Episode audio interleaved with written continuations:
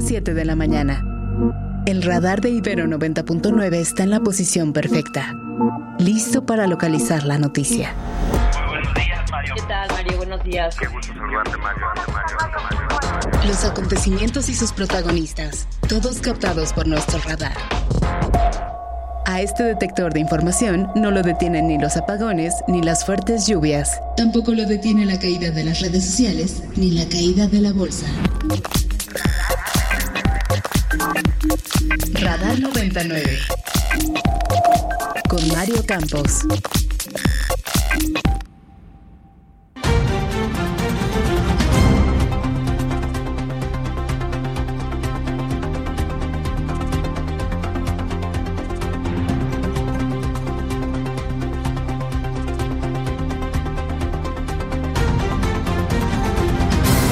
Fueron liberados con vida los cuatro integrantes de la comunidad de Barón en Chihuahua. La gobernadora del estado exige al gobierno federal dejar de ser omiso y garantizar la seguridad de lo que le toca en su estado. Un muerto y tres detenidos dejan un enfrentamiento entre miembros del crimen organizado y elementos de la Marina en Tenango del Valle, en el Estado de México. Fue aplazada por segunda ocasión la audiencia en la que se imputaría al ex procurador general de la República, Jesús Murillo Caram, por su presunta responsabilidad en el caso Ayotzinapa. Adelanta la Fiscalía General de la República que pedirá 82 años de cárcel contra el ex procurador. Por primera vez en la historia de nuestro país, el padrón electoral lo integrarán más de 100 millones de potenciales votantes, según lo dio a conocer el INE al concluir la etapa de registro. Representantes del Partido Republicano se reúnen con el presidente López Obrador en Palacio Nacional. La seguridad y la política migratoria, los temas de la reunión. El expresidente Donald Trump vuelve a ganar en las segundas primarias en el camino de los republicanos hacia la elección presidencial. Avanza con ventaja hacia su nominación como candidato a la presidencia que se reelige, que se define en el mes de noviembre. Radar 99.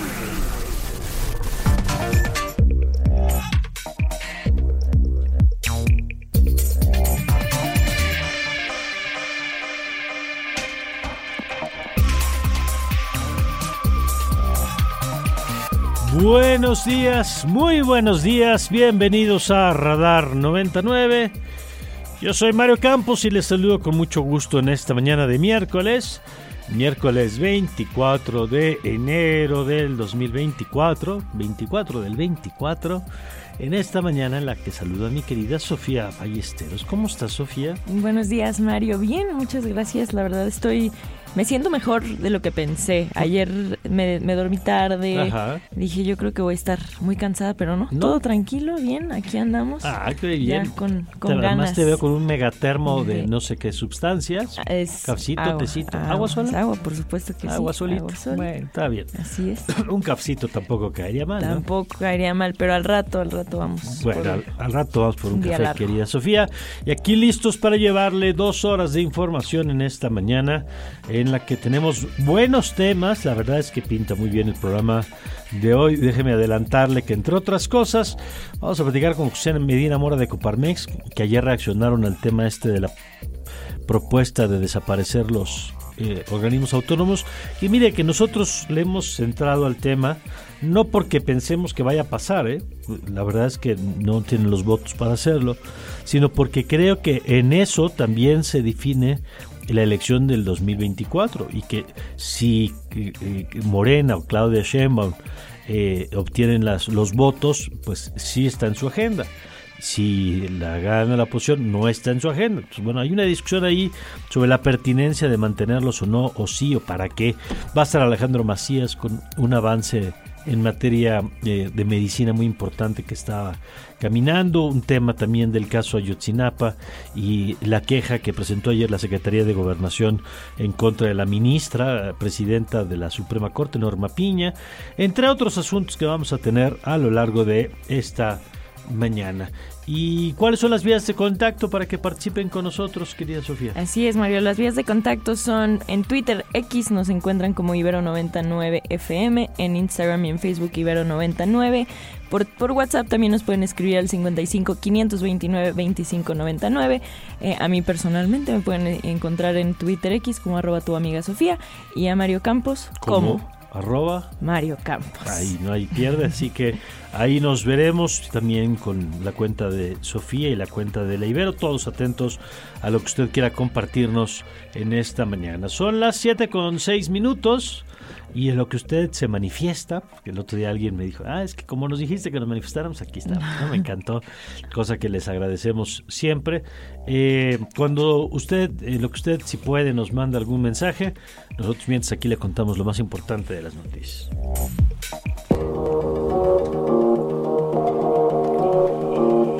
Estas son las noticias. Los cuatro integrantes de la comunidad de Avarón que estaban secuestrados en la Sierra de Chihuahua el día de ayer fueron ya liberados en el transcurso del día sin que se conozcan más detalles pues, desde el origen del, secuestro. Eh, hubo una movilización hacia la capital del estado para exigir la entrega de eh, los integrantes de la comunidad Levarón. Dos de ellos fueron reportados ya con su familia anoche. Al tener noticias de esto, la gobernadora de Chihuahua, que es Maru Campos, exigió al gobierno federal, ella es gobernadora por el PAN, exigió al gobierno federal no ser omiso y atender lo que pasa en su estado. Y mire que se ve que la gobernadora pues estaba molesta o está molesta porque así lo dijo. Exigimos que el gobierno federal ponga atención a través de su Secretaría de Seguridad Pública eh, federal, que ponga atención en el estado de Chihuahua y que deje de ser omiso, si no es que decir de lo que está sucediendo en el estado de Chihuahua. No es una situación del estado de Chihuahua, son delitos del fuero federal. Y el saldo es de un muerto y tres detenidos por un enfrentamiento entre presuntos, entre presuntos miembros de la familia michoacana y elementos de la Secretaría de Marina en Tenango del Valle, Estado de México. De acuerdo con la policía estatal, los presuntos delincuentes emboscaron en una brecha de terracería cercana a la autopista de Tenango a los elementos de la Marina, desatándose una balacera en la que resultaron lesionados dos de los civiles armados. Oiga, y no, ya sé que las notas rojas no nos gusta, ni a ustedes ni a nosotros, pero hay que informar estas cosas, ¿no? Como lo que pasó en redes con este video en que una niña de 12 años que fue lesionada en un, por un balazo en una pierna pide ayuda en la carretera Cuautla Cuernavaca Morelos después de que la atacaran a su familia eh, con un saldo de tres adultos muertos, otra menor de edad herida. De acuerdo con la Policía Estatal de Morelos, el móvil del ataque pudo haber sido un asalto, pero bueno, pues son historias brutales que de pronto se diluyen en la estadística, pero pues que revelan eh, lo que está pasando en buena parte del país. Al ratito en el recuento de las primeras planas le contamos, por ejemplo, lo de Tasco, que está también situación muy delicada ya en el estado Guerrero, pero bueno, esto que le contamos por lo pronto es en la carretera Cotla Cuernavaca, aquí muy cerca en el estado de Morelos. Por otra parte, la Fiscalía General de la República solicitará a un juez la pena de 82 años de cárcel para el ex procurador general de la República, Jesús Murillo Caram, por su presunta responsabilidad en los delitos de desaparición forzada, tortura y contra la administración de la justicia en relación al caso Ayotzinapa.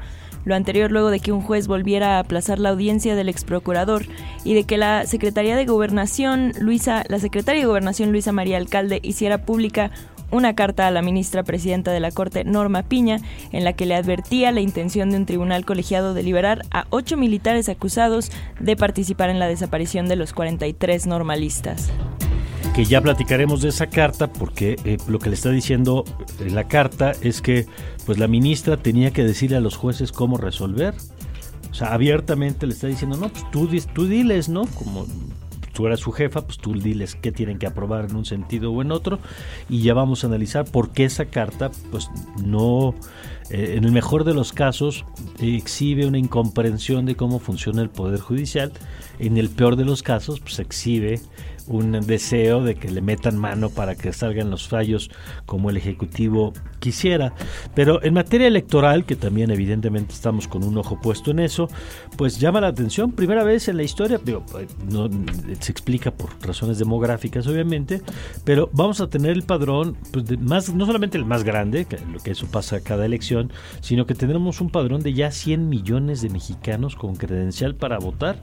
En conferencia de prensa, la consejera Carla Humphrey, presidenta de la Comisión de Registro Federal de Electores, destacó la importancia de ejercer el próximo 2 de junio este derecho, no propiciar el abstencionismo y bueno, vamos a ver de los 100 de los 100 millones, pues cuántos vamos el 2 de junio a votar. Por lo pronto escuchemos a la consejera Carla Humphrey con este llamado. El padrón de 100 millones 41 mil 85 ciudadanos incluye también la credencialización en el extranjero en los 150 consulados que tiene nuestro país en el extranjero, que también junto con la Cancillería el trámite fue gratuito, sin cita y la candidata presidencial de Morena, Claudia Sheinbaum, compartió en su cuenta de Twitter X que en la Ciudad de México se redujeron los delitos de alto impacto por medio de cuatro ejes que ella implementó cuando fue jefa de gobierno. Esto después de conocerse la encuesta del INEGI sobre homicidios dolosos en el país, según la cual en la Ciudad de México se redujo en 59% y que en 2022 fue el año con menor número de homicidios desde 1989. La precandidata presidencial de la alianza, bueno, ya, ya candidata en realidad de la alianza opositora, Xochil Gálvez, expresó su preocupación por el despido de empleados y servidores públicos del Instituto Nacional Electoral, con lo cual dice se está debilitando la institución.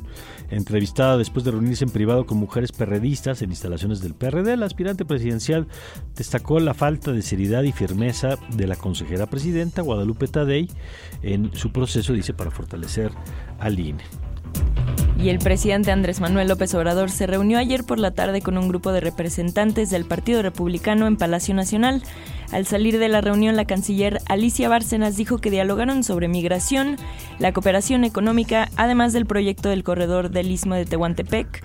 El republicano Henry Cuellar, integrante del Comité de Asuntos Exteriores de la Cámara de Representantes, celebró el encuentro y destacó que se buscarán mejores alternativas para que mexicanos puedan trabajar en su país. Vamos a escuchar lo que dijo es muy importante este, y vamos a trabajar juntos. El comercio, el turismo, las visas para tener más mexicanos ir a trabajar en los Estados Unidos es muy importante y también la seguridad, es algo de migración que vamos a trabajar juntos como socios. 360.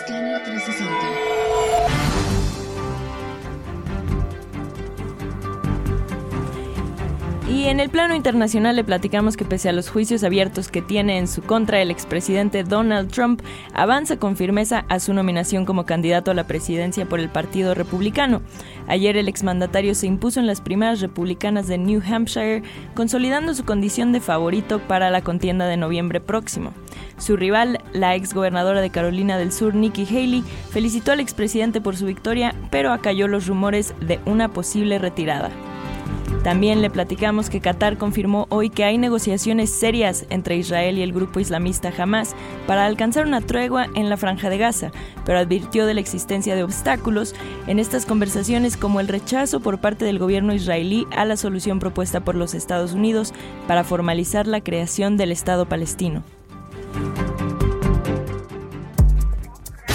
Crack 90.9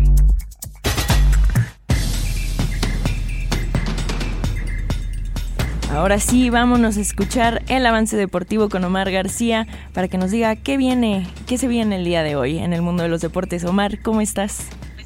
Hola Sofi, ¿cómo estás? Buenos días, buenos días querido Mari, por supuesto quienes nos acompañan en esta mañana de miércoles, pues hoy tenemos tres partidos pendientes eh, o más bien adelantados de la fecha 4 del clausura 2024 de la Liga MX masculina. Hoy Atlético San Luis que ha arrancado pues en la misma nota en la que cerró el torneo pasado, se enfrentará a los Tigres a las 7 de la noche, mismo horario en el que Monterrey se chocará con Querétaro y a las 9 de la noche Juárez estará enfrentándose al América, esto por motivos de eh, planificación, así que bueno, pues tendremos ya eh, adelantado el cierre de este primer mes de actividades en el clausura 2024 de la Liga MX masculina. Ya estaremos platicando el día de mañana cómo se perfila la jornada 3 y estos tres resultados. Vamos a ver qué pasa, querido Mar. Gracias, como siempre, te mando un abrazo. Otro abrazo de vuelta, querido Mar. Ya nos escuchamos en un ratito en el Largos y Y gracias, gracias, como siempre, nuestro querido Omar García. Radar localizando ideas. Bueno, y arrancamos con nuestra primera entrevista de esta mañana y me da mucho gusto saludar nuevamente a José Medina Mora, presidente de Coparmex, a quien le damos la bienvenida. Como siempre, José, ¿cómo está? Muy, muy bien, este Mario, muy buenos días, qué gusto saludarte. Igualmente. Eh, decíamos hace rato que estamos en, teniendo una discusión en este momento en México, una discusión que puso sobre la mesa, yo diría que desde el principio de su administración ha sido uno de los temas recurrentes el presidente López Obrador, este tema de, eh, de eliminar organismos autónomos como el INAI, y otros organismos técnicos como la COFESE o el Instituto Federal de Telecomunicaciones o la Comisión Reguladora de Energía, entre otros, dice que son 10 los que el presidente va a proponer. Y yo decía, José, que esto nosotros, por lo menos desde este espacio, le estamos dando cobertura. Yo creo que no porque vaya a pasar, porque no veo ninguna condición política para que este Congreso le dé la reforma constitucional que el presidente quiere, sino porque en el fondo lo que estamos discutiendo es pues la pertinencia de estos organismos y si queremos que sigan más allá de esta administración, porque creo que en la siguiente legislatura o en los siguientes gobiernos sí puede ponerse en la discusión este tema. Y por eso la pertinencia de, de hablarlo, José. Sí, eh, nos parece en Coparmex, Mario, que es fundamental para el avance de la democracia, por un lado, la división de poderes, es decir, el Ejecutivo, el Legislativo y el Judicial, que de alguna manera, precisamente en esa división de poderes, pues permite que haya contrapesos. Pero ha sido particularmente importante para los ciudadanos eh, la eh, constitución de estos órganos autónomos y que estén precisamente en la Constitución, porque ha permitido avances beneficios para la ciudadanía muy importantes. Eh, por ejemplo, en el caso del Instituto Federal de Telecomunicaciones, eh, recordarás, Mario, cuando teníamos que pagar por una larga distancia, y hablabas de un estado a otro y había un costo adicional, y es eh, precisamente a partir de la creación del Instituto Federal de Telecomunicaciones que pues esto ya permite unas llamadas a nivel nacional sin que tenga ese costo adicional. la Comisión Federal de Competencia Económica que ha roto monopolios como el que recientemente de la tortilla, pero pues lo vemos también cuando precisamente en ese análisis de competencia permite que entren empresas a competir en el mercado de telefonía celular y hemos visto cómo han ido bajando esas tarifas que pues eran muy altas precisamente por prácticas monopólicas.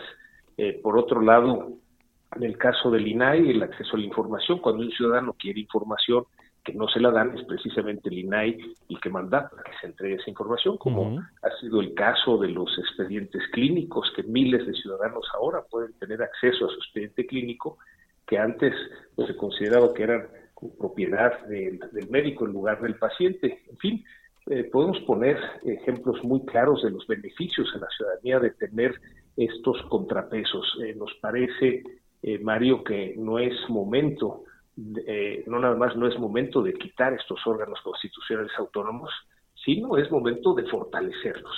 Hay uno de los, eh, yo creo que hay varios argumentos eh, que han planteado quienes ven con preocupación la posible eliminación de estos. Y yo quisiera agregar uno, José, que es el tema de la regulación internacional.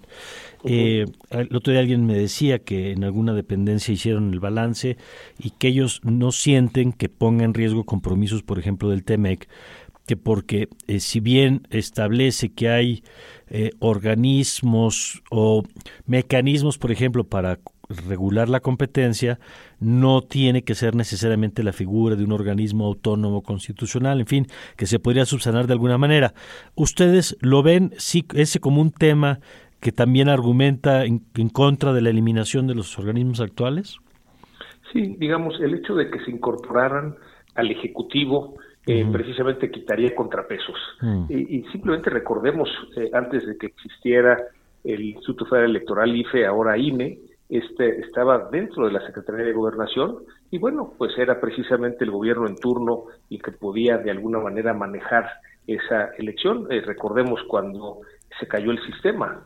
Eh, a partir de que aparece el, el, IFE, ahora INE, pues hemos tenido eh, avance en la democracia, en donde pues venimos de un país en donde un solo partido político ganaba todas las elecciones a un país en donde a veces ni con las mejores encuestas sabes quién va a ganar o por qué diferencia va a ganar.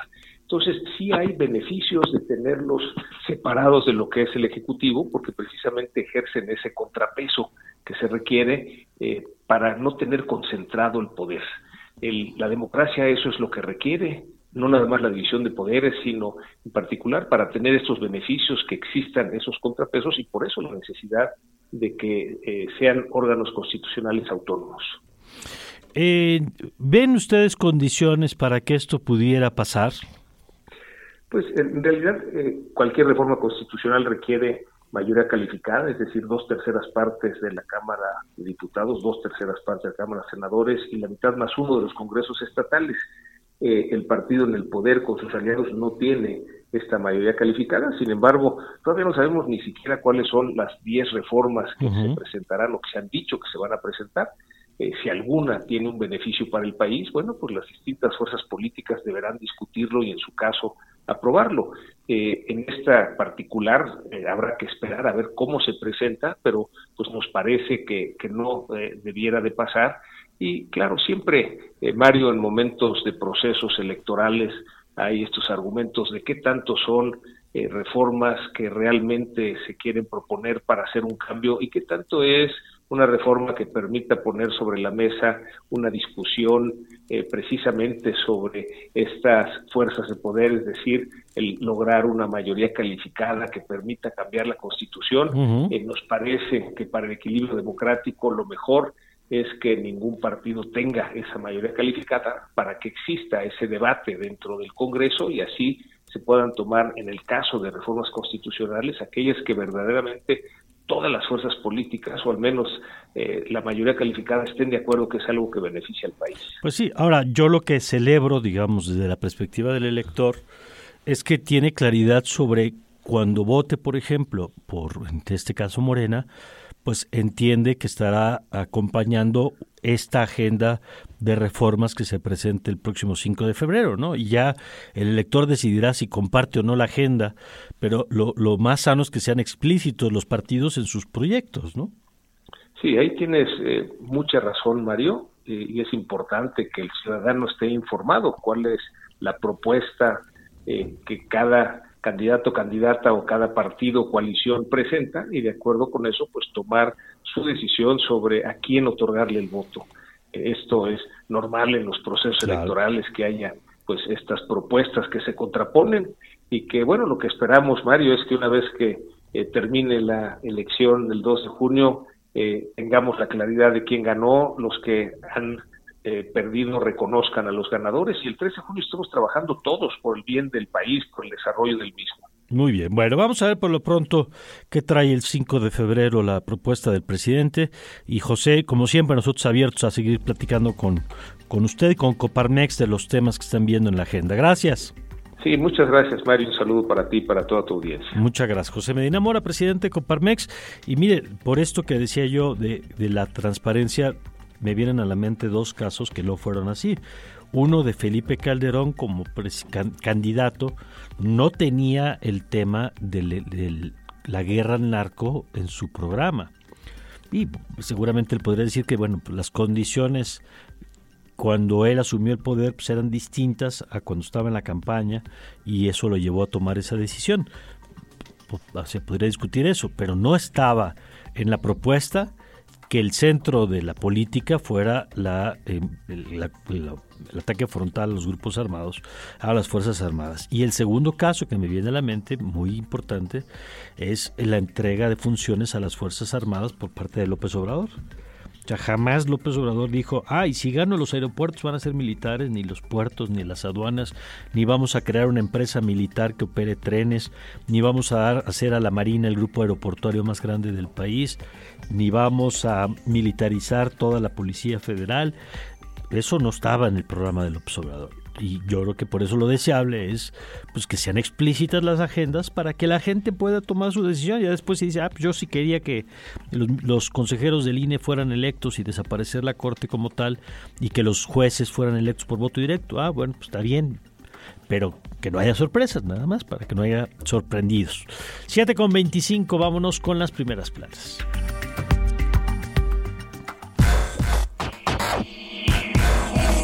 Primeras planas y encabezados. Reforma.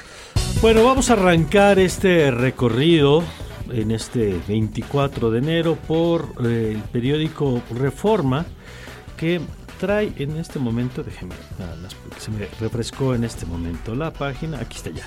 Trae, sube 63% la venta de los autos chinos, eh, cubren ya el 19.5% de la demanda nacional, o sea, casi uno de cada cinco autos es de origen eh, chino. También trae que crece 66% la brecha de gasolina en comparación con los Estados Unidos. El Universal. Y el Universal nos informa que Pirola va a traer de vuelta el cubrebocas. Esta es la nueva variante de, de Omicron. Y podemos ver una imagen de todas estas personas que ya traen de nuevo su cubrebocas. Al parecer esta, esta cepa va a venir con fuerza a la Ciudad de México, así que prepárense para aquello. Y también nos informa que hay un, al, un alza en fraudes, pone en alerta a los bancos. Instituciones bancarias advierten sobre una campaña digital muy agresiva para estafar a los usuarios y México es el segundo país en América Latina con más ciberataques financieros, según la firma de ciberseguridad Kaspersky. La jornada. Grandes fortunas en México se amasaron con bienes públicos, dice, y recoge un documento de Oxfam. Dice, el poder de 14 megarricos ahonda la desigualdad. Y trae también una foto de portada donde dice, se resiste Texas a quitar el alambre de púas fronterizo. Milenio. Milenio nos informa que el INE se enreda con la intercampaña. Dice que debate sí, pero todo equitativo. El INE se ampara en una resolución del Tribunal de 2018 sobre la libertad para estos ejercicios, que no es absoluta, pues se debe respetar el principio rector. También nos informa que el cártel de Jalisco controla un tramo de 80 kilómetros entre Guatemala y Chiapas. Excelsior. México y Texas impulsarán la migración legal, según una reunión, la de Palacio ayer.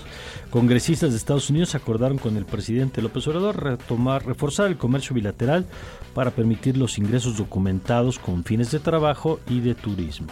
El financiero. El financiero nos dice que hubo un espaldarazo de la iniciativa privada a órganos autónomos. Representantes de organismos contrapartes de Estados Unidos y Canadá subrayan la importancia de árbitros imparciales. Según la Coparmex, el argumento de austeridad o generación de economías para desaparecerlos no es sostenible. El economista.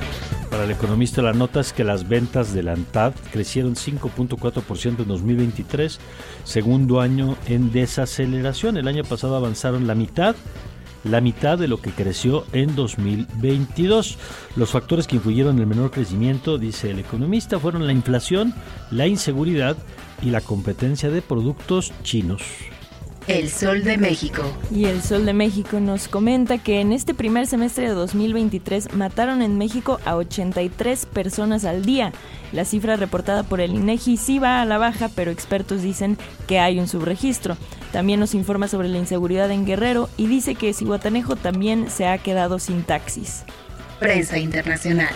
Vámonos con el New York Times que trae en este momento de portada. Eh, Trump dice toma New Hampshire y presenta un análisis de los resultados donde tuvo el 54% de la votación a Donald Trump contra el 43% de Nikki Haley y eh, se pregunta si es justo decir que ya terminó la carrera republicana. Por lo pronto lleva 32 delegados contra 17 y bueno, pues es eh, vamos a ver qué pasa. La siguiente escala ya es en febrero, es en el estado de Carolina del Sur donde Nikki Haley es optimista de que pudiera ganarlo, pero bueno, pues ahí va caminando el proceso republicano. Usted sabe que no hay elecciones primarias del lado demócrata porque pues, el presidente Biden dice que se busca reelegir y en la cultura política cuando el presidente dice yo voy, pues todos los demás se, se quedan sentados.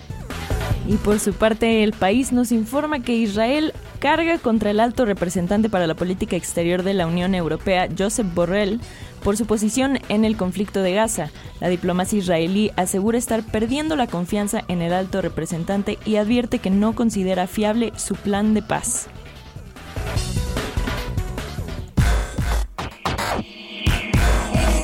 Primeras planas y encabezados.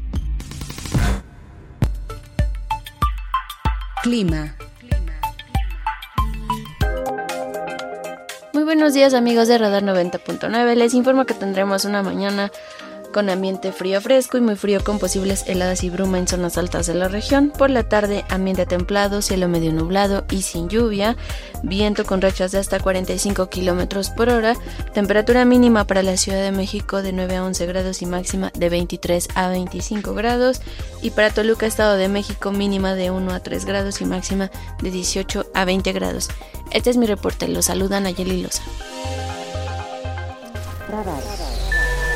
99. Y nos vamos con el doctor Alejandro Macías, usted lo conoce bien. Eh, querido doctor, ¿cómo está? Muy buen día. Bien, Mario, me da gusto saludar a tu auditorio. Buenos días. Igualmente, y me encanta que además hoy no vamos a platicar de COVID, porque ya debe soñar usted a veces también con el tema, ¿no? Que le preguntamos siempre de esto. Pero no hay problema, no, Muchas gracias, doctor. Pero lo buscamos porque veíamos que usted compartió una información en sus redes y algo que siempre recomendamos aquí es, pues, cuide, que cuide uno las fuentes que sigue en sus redes y, y que siga información y fuentes creíbles. Y por eso, cuando usted comparte que hay un avance en materia de, eh, cierta tecnología que podría llevar al tratamiento de enfermedades inmunes, eh, pues nos llamó la atención y queríamos tocar base con usted para entender ante qué estamos, qué es lo que se está dando a conocer. Bueno, mira, hay muchas nuevas tecnologías. Escuchamos, por ejemplo, eh, la tecnología del ARN mensajero. Sí y esa ha permitido diseñar, por ejemplo, vacunas para una persona en específico. Okay. Eh, por ejemplo, si tienes cáncer de páncreas, que es un cáncer que actualmente mata prácticamente todas las personas a las que les pega, eh, se puede tomar una biopsia del tejido, comparas el tejido normal con el tejido de cáncer y luego dices, al tejido de cáncer le sobran estas proteínas que no tiene el tejido normal. Entonces, esas proteínas se estudian y se hace anticuerpos contra esas proteínas. Y, y, esos, y, e, esos se pueden eh, se pueden diseñar con RNA, igual que se hacen las vacunas de COVID, por ejemplo.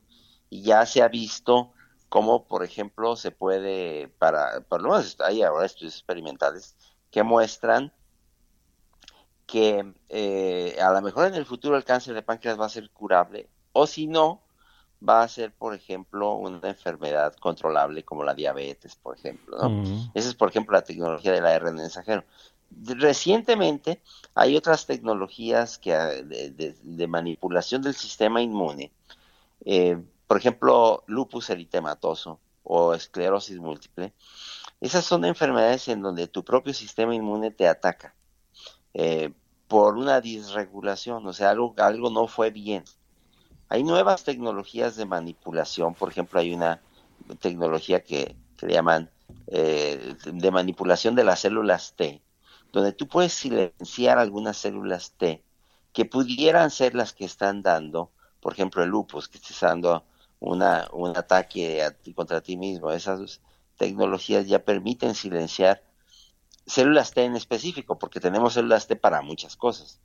Y hay datos ya experimentales que muestran que en el futuro esas tecnologías de manipulación probablemente van a permitir inclusive la curación de gente con enfermedades como el lupus, algunos casos de diabetes de tipo 1, de diabetes que dependen de insulina. Lo que se viene es algo realmente fabuloso en la medicina. ¿Y qué tan lejos estamos de eso, doctor? Mm, yo creo que estamos a una o dos décadas, cuando mucho. ¿eh? Primero, hay que recordar que todos los estudios se hacen privilegiando primero la seguridad. Antes de algo ser eficaz, tiene que demostrar que es seguro, ¿no?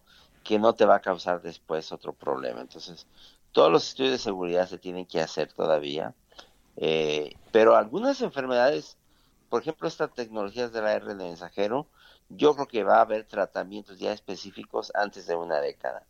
Eh, y vamos a ver la curación de enfermedades que antiguamente mataban a prácticamente todos. Eh, hay otra tecnología que es la de anticuerpos monoclonales, que ya es más viejita, pero ahora se está entendiendo mejor anticuerpos muy específicos para algunos cánceres, por ejemplo, para que el anticuerpo mate a tu cáncer o que lo controle. Eh, no, la verdad es que COVID-19 fue algo terrible, pero como siempre, como en las guerras mundiales, algunas tecnologías llegaron para quedarse y permitieron también un brinco tecnológico. Por ejemplo, las grandes, las grandes guerras mundiales permitieron pues el desarrollo de la aviación, de, de, la, del manejo de la energía nuclear, por ejemplo, para fines benéficos. Y, y también el, avance que hubo de muchas tecnologías con COVID-19 va a contribuir a una tendencia que ya venía. En, eh, estamos hablando de anticuerpos monoclonales, de tecnologías de ARN mensajero, pero sin duda que la pandemia fue un catalizador para que esas cosas vengan más rápido. Pues qué importante esto que está desarrollando. Obviamente, siempre cuando, cuando hablamos de estos temas, quien lo vive hoy, pues quisiera tener la solución al alcance de la mano y, y, ojalá se aceleren estos procesos. Pero visto en una perspectiva más allá de lo individual, como humanidad, yo diría, pues es increíble que estemos una década de poder, o no sé, 10, 5, 10, 15 años, 20 años, de tener tecnología para atender lo que antes era impensable, doctor. Y ahí, y ahí le pregunto, ¿dónde, quién están desarrollando un poco esto? Yo entiendo que la ciencia no tiene nacionalidades y que no es, eh, digamos, pero, pero en términos generales diría, ¿dónde se está desarrollando esta tecnología? Mira, la mayoría de ellos son en universidades, centros de investigación en Europa, Estados Unidos, algunos en China, también en el Oriente. Son países que han invertido en ciencia. Yo creo que en eso nos llevan mucha ventaja a otros países que invertimos poco en ciencia. ¿no? Pero eh, son sobre todo eh, centros universitarios en, en, Norteamérica, Europa y algunas en, en, en el Asia, pero eh, pues puede ocurrir en el futuro en cualquier lugar, porque estas tecnologías van permitiendo poco a poco la transferencia tecnológica también, y a lo mejor va a llegar un momento que nosotros lo vamos a poder hacer también, eh, en, inclusive en nuestras universidades. Yo creo que aquí lo que hay que tener conciencia, Mario, es que primero tenemos que apoyar el desarrollo de la ciencia, tenemos que ver a la ciencia como una aliada, ¿verdad? Porque todavía hay quien se pone a los desarrollos y, hmm. y, y, lo, y, lo ve como una amenaza o como una conspiración internacional. Las, la industria farmacéutica, por ejemplo, no hablé ahorita de, de universidades, pero la industria farmacéutica, las grandes instituciones o las grandes industrias farmacéuticas, las que conocemos, son imprescindibles también. O sea, es verdad que necesitan regulación, no son damas de la caridad, es, es verdad, eh, pero, pero sin ellas, sin esa industria farmacéutica, no podríamos eh, tampoco contar con todos estos avances. ¿eh? Sacar un nuevo medicamento de estos, un nuevo desarrollo de estos, puede costar miles de millones de dólares. Así que las necesitamos. desde luego, con una regulación, con lo que tenga que ser, pero sí creo que tenemos que tener la, la, la actitud de de entender eso, de la necesidad de respaldar los desarrollos científicos, las universidades, las industrias farmacéuticas, trabajar en las áreas públicas con las privadas. Y te digo, no ver en eso conspiraciones, porque eh, sin eso la humanidad no hubiera tenido grandes desarrollos. De acuerdo. Pues doctor, gracias como siempre por la oportunidad de platicar. Con mucho gusto, Mario. Cuídense. Buenos días. Que esté muy bien. Es el doctor Alejandro Macías. Y bueno, pues ahí está. También para que luego nos diga, ay, es que pura mala noticia. Bueno, pues acá hay una buena, ¿no? Se está desarrollando esta tecnología que va a permitir atender cosas como pues, el cáncer de páncreas que antes no. Tenemos mensajes, querida Sofía. Así es, Mario. Tenemos mensajes de. Primero tenemos un mensaje de Celeste que nos dice: Hola, les envío muchos abrazos. un abrazo también. Nos damos por, por, abrazados. También Ernesto se apuntó a los abrazos. Ah, buenísimo. Un abrazo para todos. También nos escribe Paulina Díaz Cortés que dice, buen día, escucho las noticias y no deja de indignarme que el presidente se atreva a decir que el país va muy bien y que todos estamos felices, felices, felices. Pues sí, por acá estamos de acuerdo, bastante indignante, especialmente cada que leemos las noticias que dice que en este primer semestre 83 muertos al día y demás muy complicada la situación, pero les mandamos un, saludo, un saludo a todas las personas que nos están escribiendo. Sí, por cierto, la conferencia de hoy ya empezó hace un par de minutos y ya sabe que cada conferencia tiene un título. La de hoy, porque se lo pone en Twitter, ¿no? En, X. El presidente dice la Secretaría Marina pilar fundamental para el Estado mexicano. Ayer, ayer fue el, homenaje, digamos, a las Fuerzas Armadas con su video de todo lo que les, lo que ellos han hecho, que yo diría lo que el presidente les ha entregado. Y, y ojo, no es bronca de las Fuerzas Armadas es bronca del comandante de las Fuerzas Armadas, el que los puso a hacer tareas que no tendrían por qué estar haciendo, como operar trenes comerciales o una aerolínea comercial como mexicana, pues no fue el ejército el que se lo autoasignó, fue el presidente. Y hoy van a presentar el video de la Marina, de eso platicaremos más adelante con Ernesto López Portillo. Entonces, ahora sí, quería Sofía. Ahora sí, vámonos a un corte, Mario, pero recuerden, quédense aquí porque al rato vamos a escuchar a Luis Rodríguez Alemán, abogado especialista en Derecho Constitucional, para que nos platique un poco sobre lo que está sucediendo con el caso de Ayotzinapa. Esto es Radar 99. No se vayan.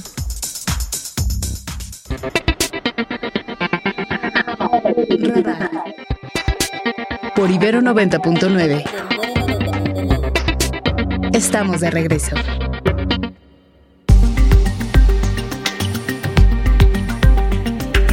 Siete con 45 minutos y ya tenemos en la línea al el licenciado Luis Rodríguez Alemán, a quien me da mucho gusto saludar, es abogado y a quien acudimos también para entender temas jurídicos.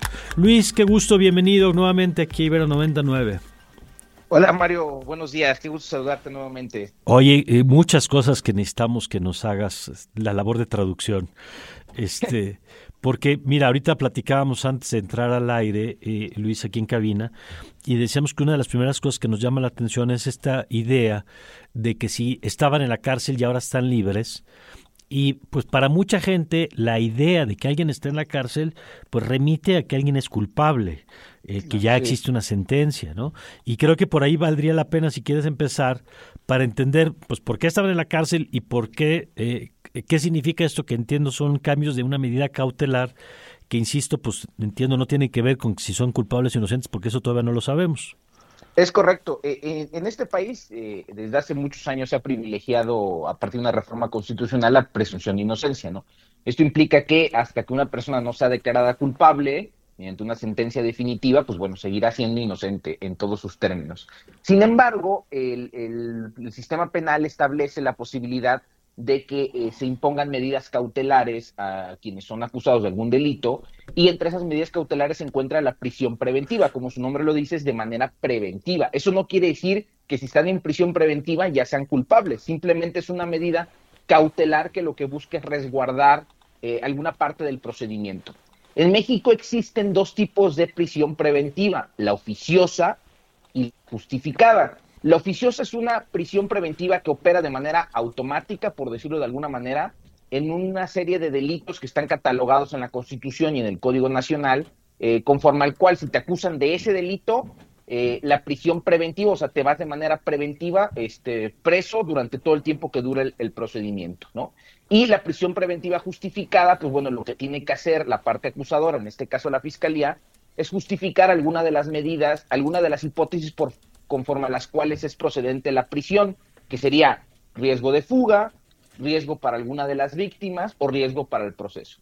En el caso de los militares que están vinculados por este asunto de Ayotzinapa, inicialmente fueron vinculados a procesos, siguen vinculados a procesos, esto es importante aclararlos, ellos no han sido exonerados, siguen siendo sujetos de investigación, sigue, sigue el procedimiento penal en su contra, pero inicialmente ellos habían sido vinculados y se les había impuesto como medida cautelar la prisión preventiva oficiosa, porque el delito del que se le acusaba, se les acusaba, este, entraba dentro de esta categoría.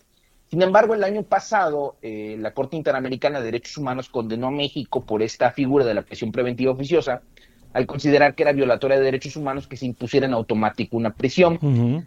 A partir de esta decisión, Mario, vinieron una serie de amparos en cascada durante todo el país, no okay. más en este procedimiento, donde muchas personas que se encontraban recluidas bajo esta figura de prisión preventiva oficiosa comenzaron a solicitar el amparo y la protección de la justicia federal, eh, tomando en consideración que si la Corte Interamericana ya había decretado que esta medida era inconvencional, que era contraria a derechos humanos, pues era necesario que se les amparara para que se les impusiera otra que podía ser también prisión preventiva, pero era justificada. Oye, ¿no? y entiendo que, eh, mira, esto es muy interesante lo que estás diciendo, porque es, no significa que nadie pueda estar en prisión. Entiendo que hay casos donde acusan a una persona de un intento de homicidio, por ejemplo, ¿no? Y, y entonces existe el riesgo de que si sale esa persona pueda tentar y entonces el juez considera pues que mejor lleve su proceso en la cárcel mientras, ¿no? Este, Exactamente. O te quitan el pasaporte, o prisión en, en, tu casa y no puedes salir de tu casa mientras. Es decir, hay un catálogo de opciones que tienen y entonces entiendo que con lo que nos estás explicando aquí, los abogados llevaron ante un juez este asunto y, y, y, hay quien decidió, ahí explícanos entonces, quién decide, pues que está bien el recurso y que por lo tanto pueden llevar el proceso fuera de la cárcel. Eh, y los abogados de los militares se van al juicio de amparo. Un juez federal inicialmente les da la suspensión para el efecto precisamente de que se revoque esa medida de prisión preventiva oficiosa, pero que se abra una audiencia donde se debata nuevamente la necesidad de una medida que pudiera ser eh, la prisión preventiva justificada. Ok. Eh, inconformes, eh, los militares acuden a eh, el recurso de revisión ante un tribunal colegiado porque consideran que ya no era necesario abrir el debate, porque ese debate ya se había dado y la fiscalía no había aportado elementos, datos de prueba para, okay. para este, justificar este, la necesidad de una, de una prisión preventiva. Eh, es importante este, eh, mencionar esto porque esa impugnación que hacen los militares también tenía derecho a hacer a la Fiscalía General de la República. Mm. O sea, así como los militares impugnaron que para ellos la, la suspensión era insuficiente, la Fiscalía General de la República también podía impugnar la suspensión. Ellos podían decir, no, no solamente, o sea, fue demasiado lo que les diste de suspensión, ¿no? O sea, digamos que podían este, impugnar en sentido contrario a lo que hicieron los... Y la Fiscalía los, no presentó ese recurso, no impugnó. No presentó ese recurso y es importante aclararlo, ¿no? Okay. Y, porque en materia jurídica eh, se dice que acto no impugnado es consentido. Claro. O sea, quiere decir que si tú no impugnaste, pues estás consintiendo lo que se está ahí este, determinando. Claro, ¿no? la defensa iba sola, digamos, ahí no había contraparte. Okay. Exactamente. Entonces, al final, un tribunal colegiado resuelve en definitiva que eh, eh, se tenía que variar la medida cautelar, como, como bien decías al principio, o sea, no quiere decir que están en, en exonerados y ya fueron declarados inocentes, simplemente un tribunal colegiado dijo, bueno, tomando en cuenta lo que hay en el expediente, el juez que conoce el asunto tiene que abrir la audiencia y variar la medida cautelar por cualquiera de las que les, le, le, le permite el Código Nacional de Procedimientos Penales. Mm. Eh, y el juez penal, al este, abrir la audiencia y estimar que no había datos de prueba objetivos que justificaran la necesidad de prisión preventiva, decide imponerle a los militares una serie de medidas adicionales cautelares para que siguieran su proceso en libertad, okay. entre las que están, como tú decías, se le quitaron el pasaporte, aparte les impusieron la firma periódica en el, en el juzgado, ellos tienen que acudir de manera periódica cada dos semanas a firmar Okay. al juzgado, este, además una, una multa económica, bueno, una garantía económica y que no pueden acercarse al estado de Guerrero. Ok, Es- entonces... es- sí. Eh, perdón que te interrumpa nada más, pero entonces eso es lo que pasa en cuanto al caso y ellos tendrán que cumplir con estas nuevas medidas y su proceso va a seguir y ya se determinará si son culpables o inocentes. Eh, si me permites, brinco al otro tema, que es la carta que manda la secretaria de Gobernación, que se hace pública ayer, dirigida a la ministra de la Corte, donde le dice, no, pues si nosotros ya habíamos advertido que esto podía pasar, ahora ayúdanos por favor a entender por qué, eh, en la opinión de algunas personas, eh, pues es inapropiada la carta dirigida a la presidenta de la Corte, pues a quien de alguna manera responsabilizan de esta decisión. Esta, carta es un despropósito, primero porque eh, la presidenta de la Suprema Corte de Justicia de la Nación no es jefe, no es superior jerárquico de los jueces y de los magistrados, ¿no? El Poder Judicial opera con, con un principio que se llama de independencia, donde cada uno de sus miembros es independiente respecto de los demás, ¿no? A diferencia, por ejemplo, del Poder Ejecutivo, donde el presidente puede girar instrucciones a sus secretarios y no solamente es válido, sino que está bien visto, ¿no? En el Poder Judicial no opera así. Si un ministro girara instrucción a un juez, estaría incurriendo en una falta, ¿no? En, una falta legal. Entonces, de entrada, pues esa, esa carta es- es un despropósito porque, pues, pues simplemente es, digamos que, anunciarle a la ministra de la Suprema Corte las preocupaciones que ellos tienen con relación a ese proceso.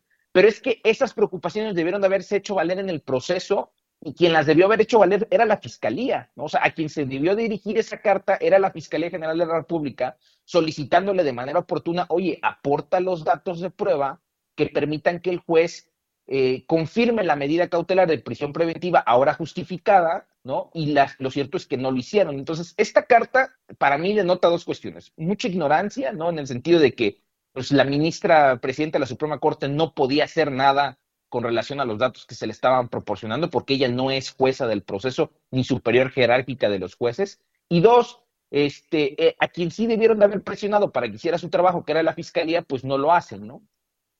Este argumento de que van contra los jueces, que eso lo hemos visto de manera recurrente, que toman ese tipo de decisiones, ¿cómo lo ves?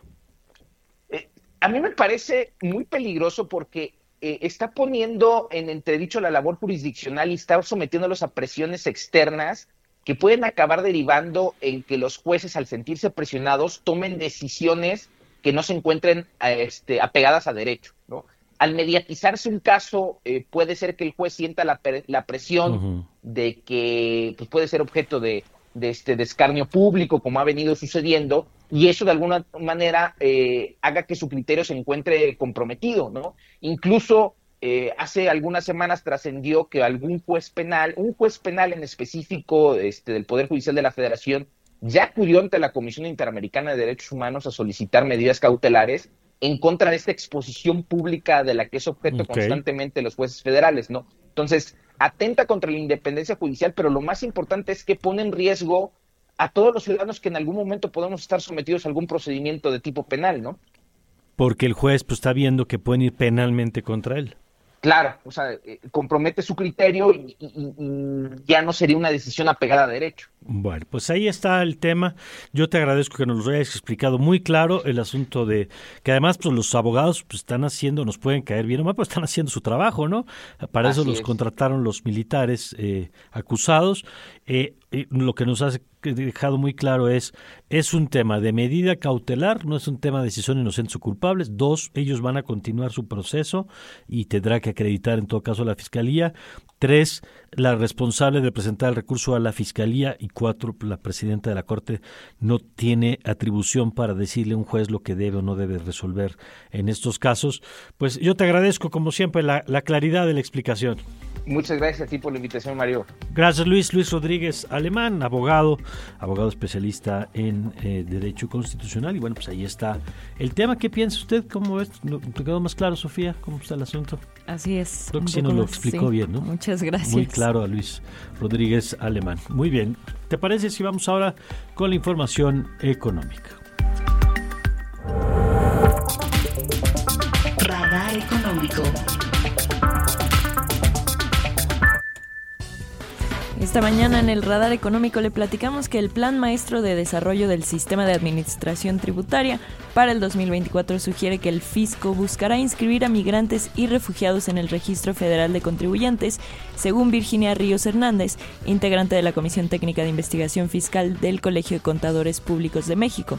El SAT podría identificar e ir a las zonas en donde hay núcleos importantes de migrantes y refugiados, sobre todo en la frontera norte, para ver si están realizando alguna actividad económica y, de ser así, captarlos como contribuyentes.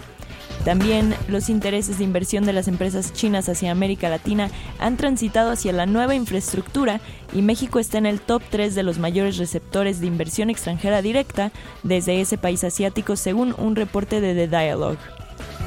Por su parte, en medio de la compleja situación geopolítica que se vive en Medio Oriente, Israel está demostrando su resiliencia económica y comercial, explorando nuevas oportunidades de inversión en México, según el presidente de la Cámara de Comercio e Industria México-Israel, Sonny Chalú Grade, y este presidente de la Cámara enfatizó también la determinación del país para fortalecer lazos estratégicos con socios mexicanos. Por último, le platicamos que esta mañana la criptomoneda Bitcoin tiene un valor de 38.900 dólares, mientras que un dólar nos cuesta 17 pesos con 19 centavos. Le agradecemos mucho a Alfonso Cerqueda por esta información. Radar. Localizando ideas.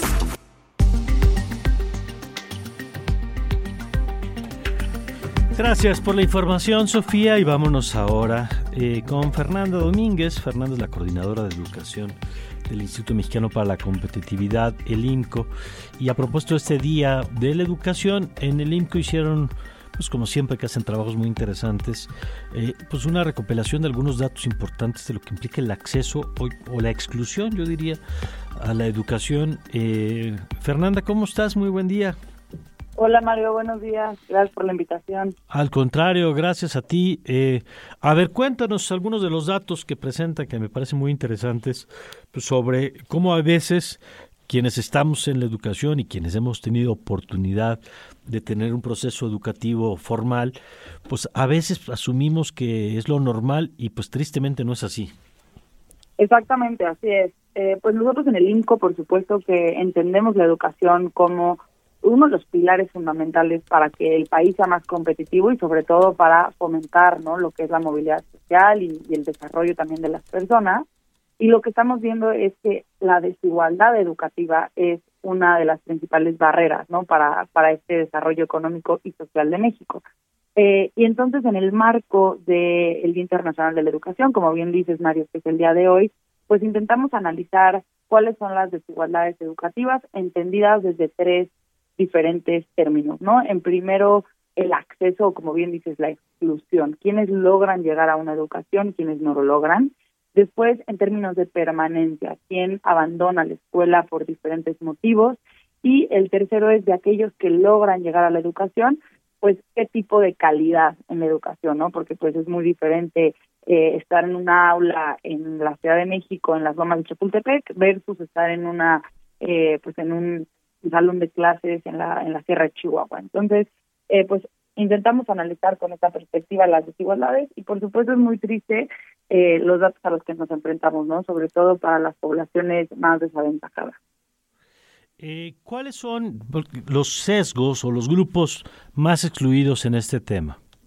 Pues mira, Mario, no será sorpresa que por supuesto son eh, los grupos vulnerables, como nosotros lo entendemos, sobre todo personas de, de alguna lengua, o sea, que hablan alguna lengua indígena eh, y personas que viven con alguna discapacidad, ¿no? También analizamos afrodescendientes y personas que viven en comunidades rurales.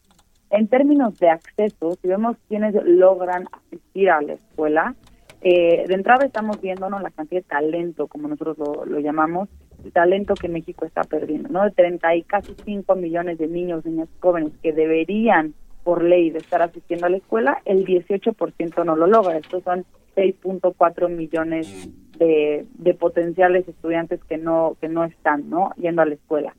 Y en segundo lugar, eh, y esto aquí pues es, es lo, lo, más triste, la mitad de los que no logran acceder a la educación eh, pertenecen a un a un grupo desfavorecido, como son comunidades indígenas, personas con discapacidad, afrodescendientes o población rural, ¿no? Y también de los que sí logran llegar a la escuela, pues es muy triste porque, eh, pues diría, bueno, aquí tengo el dato justo, son 3.8 millones los que están en riesgo eh, de estar rezagados, ¿no? Entonces, estamos en un panorama pues bastante complejo para el desarrollo educativo de los mexicanos. Frente a esto, ¿cuáles tendrían que ser algunas de las acciones que se tendrían que estar tomando ya? Ya, hay, hay muchas cosas que tienen que hacer, ¿no? Para soldar el sistema educativo. Este año, como, como sabes, Mario, más de la mitad de la población global van a estar, eh, digamos, en un proceso electoral. Entonces, vamos a estar escuchando muchas propuestas. Nosotros desde el INCO también nos toca proponer, proponer, proponer. Y en este sentido, eh, número uno, tenemos que generar políticas que respondan directamente a las causas de por qué están abandonando la escuela los jóvenes porque eh, no están logrando permanecer en el sistema educativo. En segundo lugar, sobra decir que tenemos que asegurar las condiciones mínimas a un, aprendizaje efectivo y esto requiere dos cosas. El primero es pues de cosas tan sencillas como tener un sistema de agua, saneamiento en las aulas, electricidad, tener materiales didácticos suficientes, etcétera. Y el segundo, que es también un insumo fundamental para la educación, tenemos que promover una plantilla docente no solo suficiente, sino suficientemente calificada, ¿no? Y para eso también hay que invertir en capacitación. Eh, y bueno, aquí también ya es un mundo, ¿no? Pero sí tenemos que poner mucha atención a la educación porque al final estos últimos seis años la educación no fue una prioridad para la administración. De acuerdo. Eh, ahora, si eso es la parte, digamos, que le toca también a la autoridad, ¿Qué rol tienen que jugar otras instituciones en este proceso? Y estoy pensando, obviamente, el sector privado, educativo, pero también sociedad civil. ¿Cómo ve ese tema? Creo que todos somos responsables en términos de, educar a nuestra población, porque al final todos vamos a, pagar el, precio, ¿no? El costo de, no educar o de no generar el talento que beneficia a todos. Entonces, a la sociedad civil, por supuesto, nos corresponde proponer, nos corresponde analizar la coyuntura, eh, no visibilizar información. A las instituciones privadas les, les compete también generar información, hacer alianzas con eh, alianzas público-privadas con, con las autoridades para encontrar la manera en la que podamos trabajar en conjunto y realmente priorizar a los jóvenes. Eh, y a las autoridades educativas también le corresponde ahora abrir las puertas, ¿no? Y, e intentar sentarse a dialogar con los expertos, porque hemos visto francamente puertas cerradas en este sexenio en términos de pues institución, digo, perdón, autoridades educativas. Entonces también hay que empezar a dialogar, hay que seguir recomendaciones internacionales, hay que tener los diagnósticos suficientes, pero sobre todo las propuestas palpables y accionables. Bueno, pues ahí está donde se pueden consultar más datos. Toda la información que hacemos, Mario, es pública, la pueden consultar en inco.org.mx eh, y también nos pueden seguir en todas las redes sociales, en donde siempre estamos publicando información interactiva eh, para que pues no se queden fuera de la discusión. Muy bien. Pues yo te agradezco, eh, Fernanda, la información y seguimos en comunicación. Gracias a ti, Mario. Estaremos pendientes. Muchas gracias. Es Fernanda, Fernanda Domínguez, coordinadora de educación del Instituto Mexicano para la Competitividad. Pero bueno, nos, eh, nos vamos a un corte, pero antes de eso quería eh, decir un comentario. Bueno, nos quería leer el mensaje que nos envió Rodrigo, que nos manda un comentario. Dice, parece que la impunidad en México se reduce a una falta de comunicación entre las fiscalías y los juzgados. Supongo que es por cuestión de evitar conflictos de intereses o saben por qué no trabajan mano a mano estas dos entidades. Hay muchísimos ejemplos en donde al momento de deliberar algún caso se acaban aventando la bola estas dos entidades. Pues sí, pero son dos actores distintos, porque imagínense que el que te acusa es el que te juzgue, ¿no? Pues mala cosa, porque si el mismo que te está acusando dice, no, ya, ya, aquí está la prueba de que es culpa, pues no. Tiene que haber un poder independiente que es el que diga, oye, pues usted preséntame las pruebas y si me convence, pues esta persona se queda o se va. Pero si, si se alinean, sería muy peligroso, ¿no? Pero por eso, ahora entiendo que el Poder Judicial no tampoco debe estar en contra de las fiscalías, ¿no? No es sabotear lo que hacen las fiscalías y hay por eso mecanismos de revisión del propio Poder Judicial, donde si de pronto algo, pues por razones que no, este, que uno sospecha, pues son metálicas, diría el observador, monetarias, pues si ahí se puede revisar, ¿no? Pero, por ejemplo, una cosa es revisar la actuación de un juez y otra cosa acusar penalmente a un juez para que lo metan a la cárcel pues, porque resolvió en contra de una fiscalía, ¿no? Pues, sino que miedo, ¿quién, ¿quién le puede decir que no a una fiscalía entonces? Pero por ahí va el asunto. Bueno, gracias, gracias por sus mensajes como siempre. Y ahora sí. Así es, ahora sí, vámonos a un corte rapidísimo, pero regresamos para hablar con Ernesto Osorio sobre la mañanera, así como con Alfonso Basilio sobre las alianzas de, de cara al inicio de las campañas. Así que quédense, esto es Radar 99. Regresamos.